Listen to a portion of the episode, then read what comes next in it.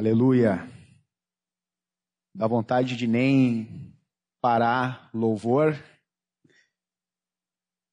Lembro de uma oração de um irmão chamado David Brainerd. Ele escreveu um diário que ele nunca imaginou fosse ser publicado. Ele era um missionário entre os indígenas. E ele dizia assim no seu diário: Meu céu é agradar a Deus e dar tudo a Ele. Esse é o céu que eu desejo. Esse é o meu prazer e para mim tão pouco importa se eu vou ter um assento alto ou baixo, perto ou longe, mas eu vou amar, render graças ao meu Senhor pelos séculos dos séculos. Todos que são comigo discípulos, Ele convoca a esse céu. Amém? Queridos, podemos abrir a palavra de Deus em Filipenses 4:4.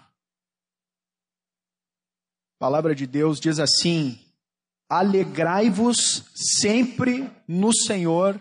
Outra vez digo, alegrai-vos. Vamos declarar juntos? Alegrai-vos no Senhor. Outra vez digo, alegrai-vos. Queridos, esse verbo está no imperativo. E nós não podemos cometer o pecado de sermos pessoas tristes. Se alguém é discípulo aqui e tem vivido triste, eu quero dizer que tu é feliz e talvez ainda não sabia. A alegria que Deus nos dá é um fruto do Espírito. Amor, alegria, e nós somos chamados a andar nesta alegria de Deus. Mas alguns podem dizer, mas Eduardo, tu não tem noção do que eu tenho passado na minha vida. Quando eu corto cebola, até a cebola chora. Mas, meus queridos, hoje nós vamos observar um pouco mais com relação a essa alegria de Deus e algumas situações que o diabo usa para roubar essa nossa alegria. E a primeira coisa que muitas vezes rouba a nossa alegria são as circunstâncias. Porque as circunstâncias, elas acontecem sem nós esperarmos. Ao arrepio de nossa alma, a qualquer momento, circunstâncias acontecem que podem transtornar nossas vidas. Às vezes é uma enfermidade que se descobre, é um emprego que se perde, é um divórcio doloroso, é um ente querido que perdemos. E se nós não cuidarmos, as situações roubam a nossa alegria. E a palavra de Deus diz lá em Neemias 8, versículo 12, um versículo que muitos de nós conhecemos, fala que a alegria do Senhor é a nossa força. No entanto, o contexto que essa palavra é dita é um contexto de tristeza. O povo de Israel, por causa dos seus pecados, colheram o que plantaram, foram levados cativos para a Babilônia. Lá ficaram 70 anos e depois eles foram trazidos de volta para Jerusalém. E quando eles são trazidos de volta para Jerusalém, o contexto é de ruína. Portas queimadas, muros caídos, cidades destruídas. E quando nós lemos Neemias, lemos Ageu, lemos Esdras, nós vemos ali que o contexto era de muita tristeza. E Esdras abre a palavra, o livro da lei começa a falar. Quando as pessoas começam a ouvir o livro da lei, eles começam a chorar. E a tristeza. E aí, Neemias diz: Não se entristeçam, porque é dia consagrado ao Senhor, porque a alegria do Senhor é a nossa força. Quando eles chegaram lá, aqueles primeiros judeus, a primeira coisa que eles fizeram foi lançar as bases do altar. Eles não começaram pelos muros, eles começaram por aquilo que é a essência do ser de todas as pessoas e de tudo que existe: a adoração a Deus. E quando eles lançam as bases do altar, a palavra de Deus fala em Esdras que é uma mistura Alguns judeus que não tinham visto o templo, ouviam das histórias do Deus de Israel, dos seus grandes feitos, eles estavam esperançosos, porque estava sendo reconstruído de novo o altar do Deus de Israel, da esperança de Israel, e eles gritavam de alegria. Porém, havia ali alguns antigos que viram a glória da primeira casa. E eles ficavam tristes, de tal forma que o choro de tristeza e o choro de alegria se misturavam. Porque eles viram a glória quando criança da primeira casa. E no, e no decorrer daquela construção do templo, o povo foi se desviando, foi se desanimando, e nós vemos depois lá em Ageu que Deus traz uma palavra para o povo. Fala que a glória da segunda casa será maior do que a da primeira. E queridos, vocês sabem qual era a glória da primeira casa? Está lá em Crônicas. E hoje nós vemos os judeus orando voltado para o muro de Jerusalém. Porque havia uma, uma oração conhecida por todos nós que diz: Se o meu povo, que se chama pelo meu nome, se humilhar e orar e me buscar, e se converter dos seus maus caminhos, então eu ouvirei do céu, perdoarei os vossos pecados, sararei a vossa terra, estarão abertos os meus olhos e atentos os meus ouvidos à oração que se fizer nesse lugar. Cada vez que, mesmo quando eles tivessem sido dispersos pelo mundo, e lá dispersos, quando eles tivessem se afastado, a praga alcançado, a maldição, eles se lembrassem da misericórdia de Deus e se voltassem para o templo e orassem, havia uma promessa: Deus iria ouvir, ia trazer de volta e usar de misericórdia. Porém, queridos, qual é a glória da segunda casa? não foi a reconstrução do segundo templo, foi aquilo que Jesus falou quando os discípulos disseram para Jesus: Olha essa casa, vede suas pedras, olha esse templo, olha esse adorno. O Senhor fala: Em três dias o destruirei e o reconstruirei. Querido, se havia tanta misericórdia, tanta atenção do céu, tanta, tanto amor, perdão, com relação à glória da primeira casa, quanto maior misericórdia não há quando nós oramos voltando para Jesus, que é a glória da segunda casa. Então, queridos, se nós estamos passando por dificuldades, desertos e lutas que todos nós passamos, nós devemos sempre nos lembrar que o lugar onde nós somos restaurados, renovados, animados é no lugar de intimidade com Deus. Porque a palavra fala em Salmos 16, 11, que na tua presença há plenitude de alegria. Eu lembro de um livro que eu li, de um irmão chamado John Piper, o nome é Sorriso Escondido de Deus. E fala de testemunhos de homens que viveram uma vida sofrida e como que Deus, na sua soberania, usou aquilo que ele permitiu gerar um fruto para a sua glória. E ele fala de um irmão que chamado John Bunyan, muitos conhecem, ele ficou 12 anos preso por causa do evangelho. E era só ele assinar um documento negando seus ensinos, se comprometendo em não mais ensiná-los, que ele era solto. E a história nos conta, e ele nos diz que a coisa que mais doía nele não era o fato dele estar preso, é porque ele tinha uma filha cega. E toda vez que ele olhava pelas grades depois da visita, sua filha indo embora, diz que aquilo apertava o seu coração, porque ele, como pai, sofria de ver sua filha crescendo com várias necessidades e ele não podendo estar lá presente.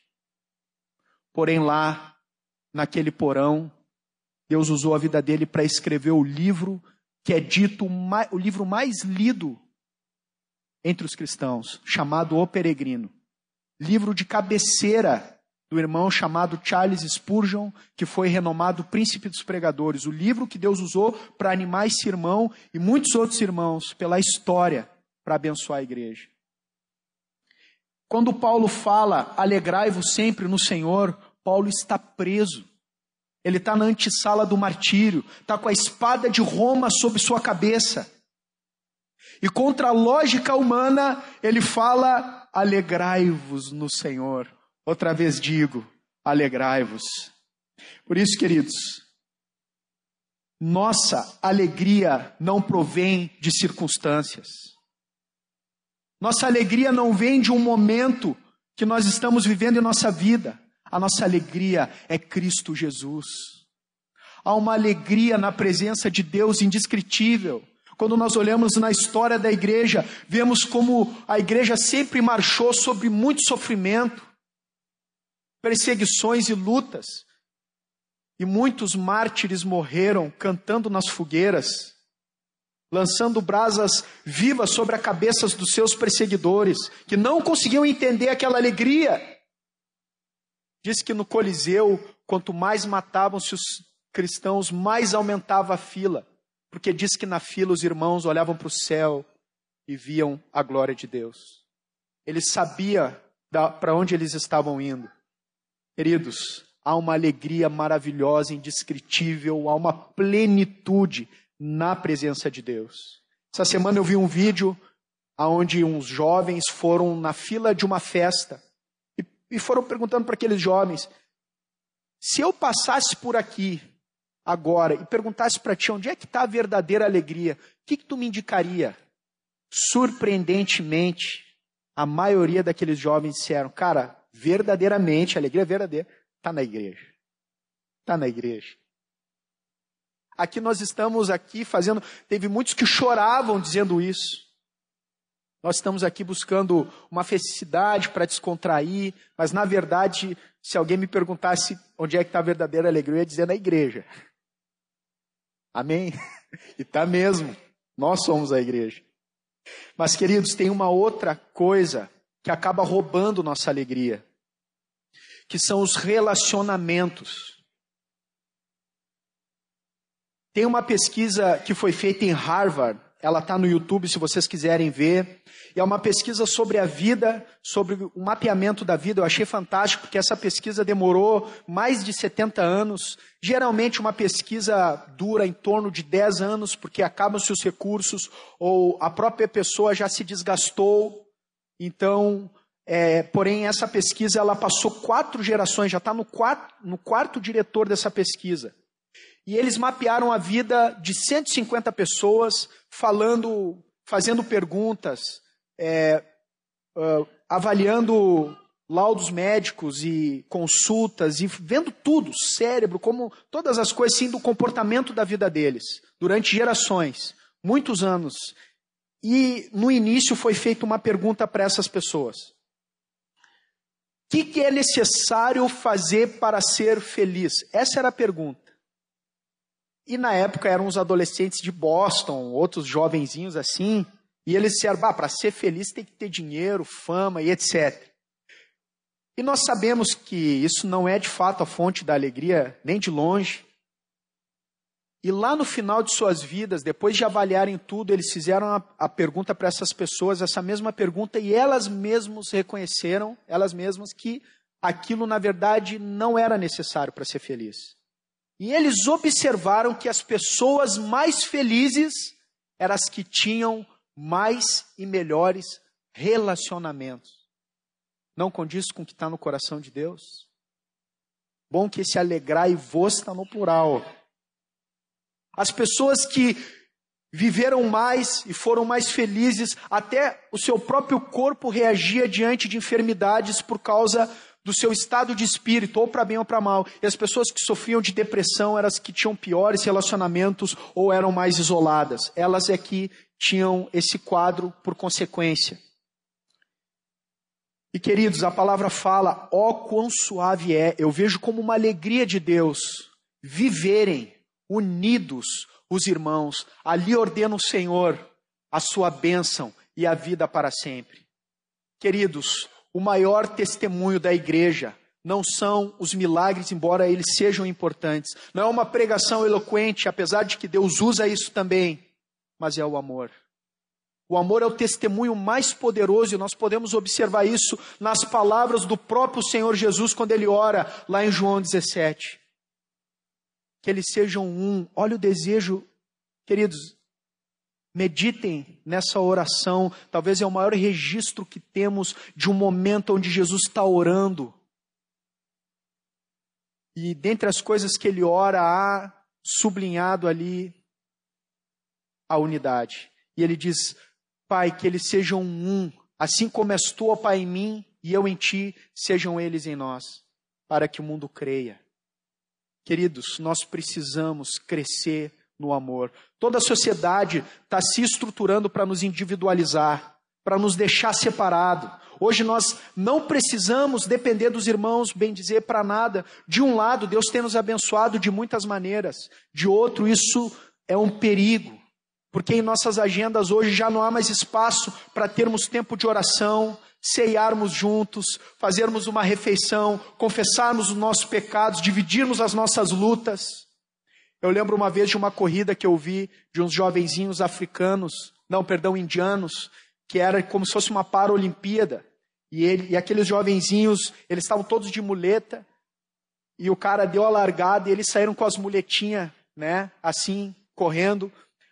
Num dado momento, um se emocionou, tropeça e cai. E ele começa a chorar. Os outros que estavam correndo ouviram, pararam, voltaram ergueram um caído e juntos abraçados cruzaram a linha de chegada. O Espírito falou comigo de que é dessa maneira que nós vamos adentrar o céu. Juntos, suportando uns aos outros em amor, nos carregando nos momentos de dificuldade, não deixando ninguém para trás. Por isso, queridos, eu queria animar os irmãos a abrirem as agendas para estarem juntos durante a semana, a visitarem as casas uns dos outros Toma iniciativa. Não espera por causa da alegria que Deus tem com relação à nossa unidade. Nós não podemos viver frios. Deus deseja que cada vez mais nos amemos. Amém, queridos? Eu queria animar os irmãos, lembrando que também a palavra fala: enchei-vos do Espírito. Uma vez uma pessoa que estava sofrendo de depressão me abriu o coração. E quando ela estava abrindo a situação, o Espírito Santo me trouxe uma pergunta para fazer para ela. Como é que estava o relacionamento dela com o corpo, no sentido se ela tinha momentos como esse, onde ela pudesse com os irmãos numa roda louvar o Senhor, ceiar, orar, ter esses momentos de família da fé juntos ali onde ela pudesse ter liberdade de confessar isso que ela estava passando. E ela disse: Não, eu não tenho tido isso. Os únicos momentos de corpo que eu tenho é na reunião geral da igreja, que na verdade deve ser um reflexo daquilo que nós vivemos da casa, esse encontro aqui.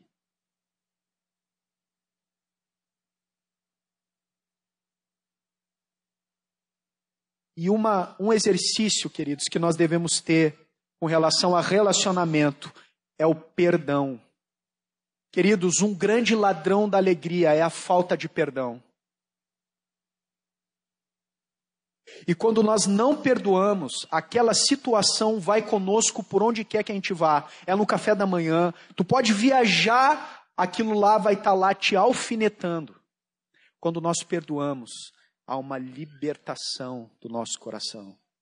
Sem perdão, não adianta orar, nem trazer oferta, nós temos que perdoar. E eu lembro de uma parábola que o Senhor contou do, Jó, do, do servo incompassível. Quem lembra? Fala de um servo que devia 10 mil talentos. E o outro devia 300 denários. Daí esse que devia 10 mil talentos, ele fala, ele é ser vendido com a sua família toda. E ele roga, se é paciente comigo e eu tudo te pagarei. E aí o seu senhor perdoa-lhe a dívida. E aí tinha um conservo, né, um servo dele que devia 300 denários. E ele não tendo com que pagar, ele agarrou aquele servo e me paga, me paga. E os colegas do conservo ficaram tristes, foram falar para o seu senhor, que o chamou e disse: Eu te perdoei aquela dívida, tu não pôde pagar esta dívida. Sabe, queridos, eu não tinha me dado conta que Jesus não apenas conta uma parábola, mas ele conta uma hipérbole. É uma linguagem exagerada. É exagerado o que ele conta aqui. Porque 10 mil, um talento é 35 quilos de ouro. 10 mil talentos são 350 mil quilos de ouro. Todos os impostos da Judéia, Galiléia, Beré e Samaria do ano davam 800 talentos. Ou seja, era impossível para um judeu daquela época dever 10 mil talentos. Ele teria que trabalhar ininterruptamente 150 mil anos para pagar. Ou seja, quando ele diz, tem paciência comigo que eu tudo te pagarei, Ele não teria como pagar. Queridos, esse é o tamanho do nosso perdão. Nós não tínhamos como pagar a nossa dívida. E o Senhor nos perdoou, sem merecer. O Senhor nos chamou como seus filhos, nos limpou, nos lavou.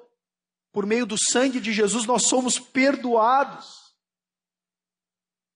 300 denário, denário era a moeda de um dia de trabalho. Ou seja, era três meses e dez dias. Ele não pôde perdoar 600 mil vezes menor era a dívida do conservo dele. E ele não pôde perdoar. E aquele servo é lançado nas trevas. Nós não temos desculpa para não perdoar. E perdoar não é não se lembrar. É quando se lembrar, não sentir dor. É decidir perdoar. E nós aprendemos muito com os irmãos o que, que é o perdão de Deus. Então, querido, se tu precisa perdoar alguém, perdoe. Você vai alegrar o coração do Pai. Amém? E, queridos, no terceiro ponto, quarto ponto, na verdade, que rouba a nossa alegria são as ansiedades e cuidados desse mundo. O primeiro versículo da Bíblia que eu lembro que eu memorizei, eu estava lá no centro de recuperação, com muitas preocupações e ansiedades, o que, que vai ser da minha vida, jovenzinho, e eu lembro desse texto um irmão citar lá, que fala assim: Buscai, pois, em primeiro lugar o reino de Deus e a sua justiça, e todas estas coisas que está dizendo antes ali com relação a comer, a beber, a vestir, vos serão acrescentadas. Queridos, nós andamos muitas vezes ansiosos por muitas coisas, preocupados. Mas, queridos, eu queria lembrar com relação ao Deus que nós temos. O Deus que é o nosso Pai, que cuida da nossa vida vocês sabiam que existem mais estrelas no firmamento do que areia em todos os desertos e praias do mundo? Já pensou tu pegar um punhado de areia na praia, botar numa tábua de vidro e começar a contar? Existem mais estrela no firmamento do que areia em todos os desertos e em todos os mares. E Deus chama cada uma pelo nome, e nenhuma delas vem a faltar, por ser Ele grande em força, forte em poder. Esse é o nosso Deus, esse é o nosso Pai. Diz que o universo ele é finito. Eu gosto da tese do Adalto Lourenço, porque infinitude é um atributo exclusivo de Deus. E alguns astrônomos dizem que pelo menos há mais de 90 bilhões de anos-luz entre as extremidades do nosso universo. Já pensou pegar uma nave espacial, poder viajar no, a 300 mil quilômetros por segundo, tu demoraria mais de 90 bilhões de anos para chegar de uma ponta a outra. E Deus mantém todo o universo funcionando com simetria exata pela palavra do seu poder. Esse é o nosso Deus. Ele está sobre o trono, como nós cantamos.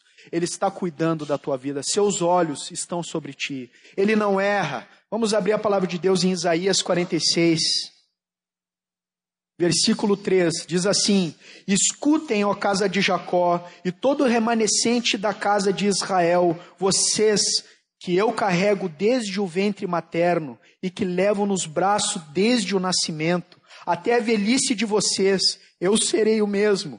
E ainda quando estiverem em cabelos brancos, eu os carregarei. Eu os fiz e eu os levarei eu os carregarei e os salvarei.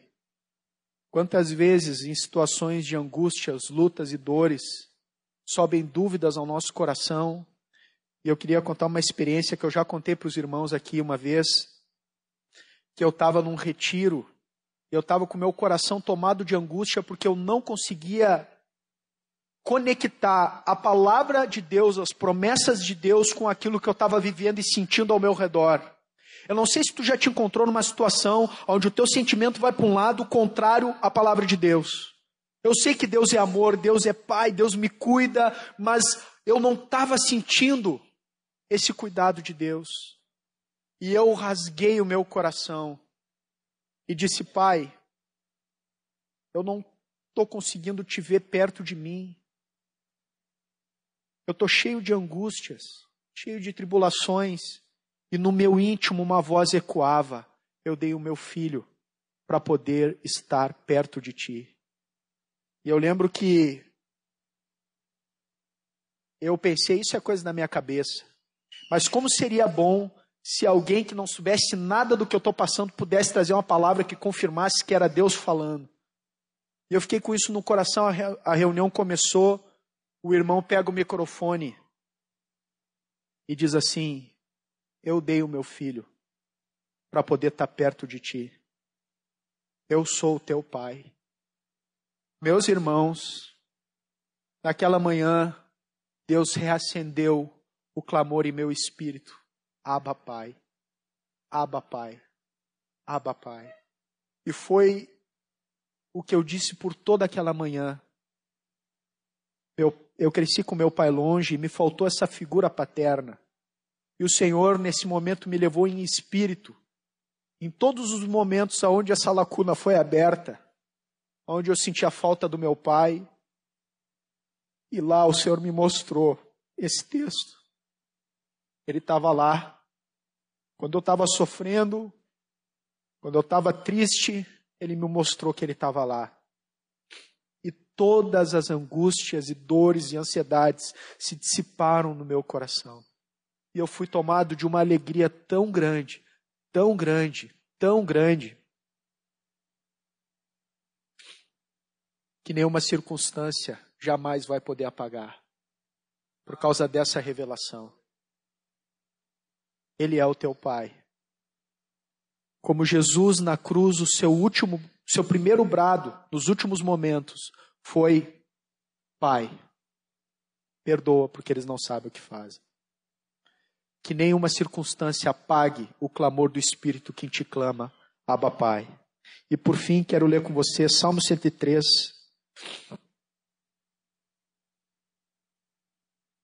A palavra diz assim: Bendiga minha alma o Senhor, e tudo que há em mim, bendiga o seu santo nome. Bendiga minha alma o Senhor, e não te esqueça de nenhum só de seus benefícios. Ele é quem perdoa todas as tuas iniquidades, quem cura todas as tuas enfermidades, quem da cova redime a tua vida e te coroa de graça e misericórdia. É Ele quem enche de bens a tua vida, de modo que a tua mocidade se renova como a da águia. O Senhor faz justiça e julga todos os oprimidos, manifestou seus caminhos a Moisés e os seus feitos aos filhos de Israel. O Senhor é compassivo e bondoso, tardio em irar-se, rico em bondade, não repreende perpetuamente, nem conserva para sempre a sua ira, não nos trata segundo os nossos pecados, nem nos retribui conforme as nossas iniquidades, pois quanto o céu se alteia acima da terra, assim é grande a sua misericórdia para com os que o temem. Quanto dista o oriente do ocidente, assim afasta de nós as nossas transgressões, como um pai que se compadece de seus filhos, assim o Senhor se compadece dos que o temem, pois ele conhece a nossa estrutura e sabe que somos pó. Primeiro versículo que eu lembro de ter recordação que eu ouvi na minha vida foi uma vez que a minha mãe me compartilhou, que foi o de Filipenses, que fala que todo joelho se dobrará diante do Senhor. Toda língua confessará que Jesus é Senhor. E assim em nossas vidas eu pude ver cada um dos gigantes que nos oprimiam sendo vencidos pela misericórdia de Deus. Enfermidades, palavras de morte, vozes que diziam que, por exemplo, o meu caso era impossível nas drogas, e muitas outras vozes que ecoaram. Mas dentre essas vozes, e talvez dentre as vozes que têm ecoado na tua vida para te oprimir, roubar tua alegria, ecoa a voz do Senhor. Na minha presença há plenitude de alegria. Vamos à presença do Senhor, que é o nosso refúgio, que Ele te renove e te faça transbordar dessa alegria de tal forma que todas as pessoas, ao cruzarem por ti, possam dizer de ti que tu é uma pessoa feliz. E tu vai poder dizer: Eu sou feliz por causa de Jesus. Amém? Senhor, obrigado porque tu transformou a morte em vida, a tristeza em alegria. Tu tirou a nossa vergonha. Tu perdoou os nossos pecados, nos tirou do império das trevas, de um caminho de condenação, de desesperança, e nos trouxe, Senhor, para a tua presença, onde há plenitude de alegria. Tua palavra diz que nós teremos tristeza e o mundo se alegrará, mas outra vez tu vai nos ver e o nosso coração se alegrará e a nossa alegria ninguém poderá tirar porque tu venceu no Calvário, tu ressuscitou dentre os mortos, tu vive pelos séculos dos séculos, e um dia nós estaremos dentro em breve, para sempre na eternidade. Obrigado pelo Consolador, o Espírito Santo, que está em nós. Que cada um dos irmãos tenha sensibilidade ao teu Espírito e aquilo que tu está ministrando no coração de cada um. Se há falta de perdão, dá graça para os irmãos perdoarem, dá força para eles decidirem não ficarem com amargura no coração. Se há alguém aqui com tristeza pela circunstância que está passando, Senhor, mostra a tua soberania, mostra a tua paternidade, leva eles a enxergarem a tua boa mão, que, como a tua palavra diz, desde o ventre estava carregando e vai carregar com fidelidade e amor até o final. Que tu possa avivar os vínculos de relacionamento, derrama um óleo de amor uns para com os outros, para que haja prazer em estar juntos, apesar dos defeitos e falhas, que os irmãos repartam suas vidas uns com os outros, bens, tempo, amor,